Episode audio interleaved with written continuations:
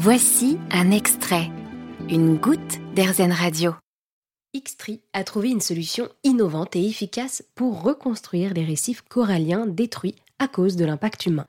C'est en travaillant avec des experts des fonds marins qu'il a pu développer ces récifs artificiels qui permettent aujourd'hui à de nombreuses espèces de poissons d'avoir un nouvel habitat durable et écologique.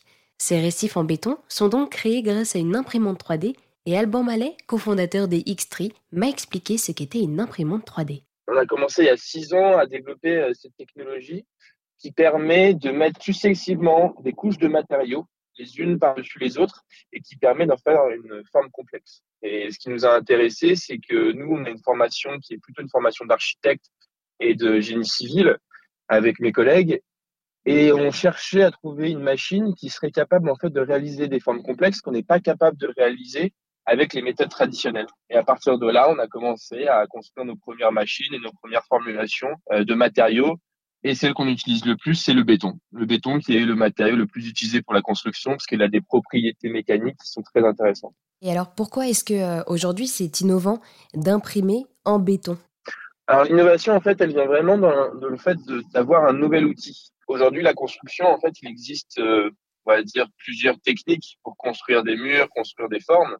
Mais toutes ces techniques, en fait, elles ont été rationalisées, elles ont été optimisées, mais elles ne permettent de faire que des formes simples. On va avoir vraiment des, des questions d'optimisation des process et on va pas avoir de liberté formelle. On va avoir aucune possibilité de changer ça. C'est-à-dire qu'un architecte ou un designer, quand il va construire, il va dessiner, il va devoir adapter son dessin à la technique. Alors que normalement, l'architecte ou le designer va adapter son dessin aux besoins. Et nous, ce qu'on s'est dit, on s'est dit, bah, c'est dommage, puisqu'on perd justement toute cette capacité à dessiner à faire des, nouvelles formes qui soient plus harmonieuses, qui utilisent moins de matériaux, qui soient plus respectueuses de l'environnement, qui mettre plusieurs fonctionnalités dans un même ouvrage. Et on s'est dit, bah, il nous faut un outil qui nous permette de faire ça. Et c'est là qu'on a commencé à justement travailler pour faire cette imprimante 3D. Et cette imprimante va vraiment, en fait, comme un bras comme un très grand bras, ce que vous pouvez voir par exemple sur des chaînes de production automobile, un très grand bras qui va venir dessiner. C'est comme si on avait un bras humain, mais d'une plus de 5 mètres de long, qui viendrait poser la matière au millimètre près, en couche par couche et très rapidement, qui permet vraiment d'avoir une flexibilité énorme sur euh, les productions.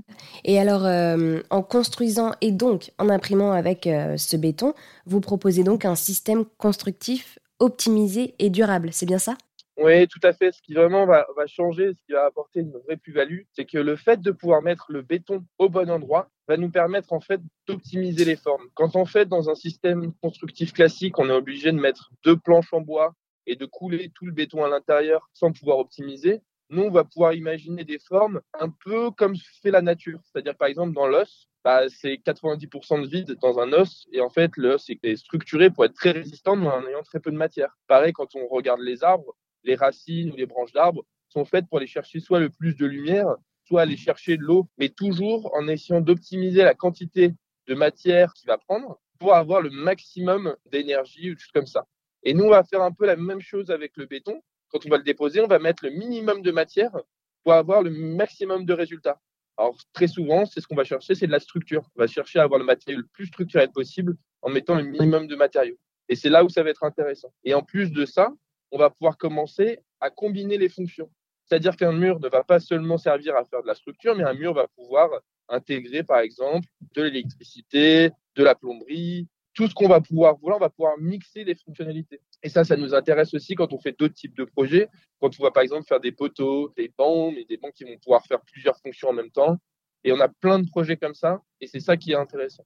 Merci beaucoup Alban, vous êtes le cofondateur d'Xtree. Vous avez aimé ce podcast Erzen vous allez adorer AirZen Radio en direct. Pour nous écouter, téléchargez l'appli AirZen ou rendez-vous sur airzen.fr.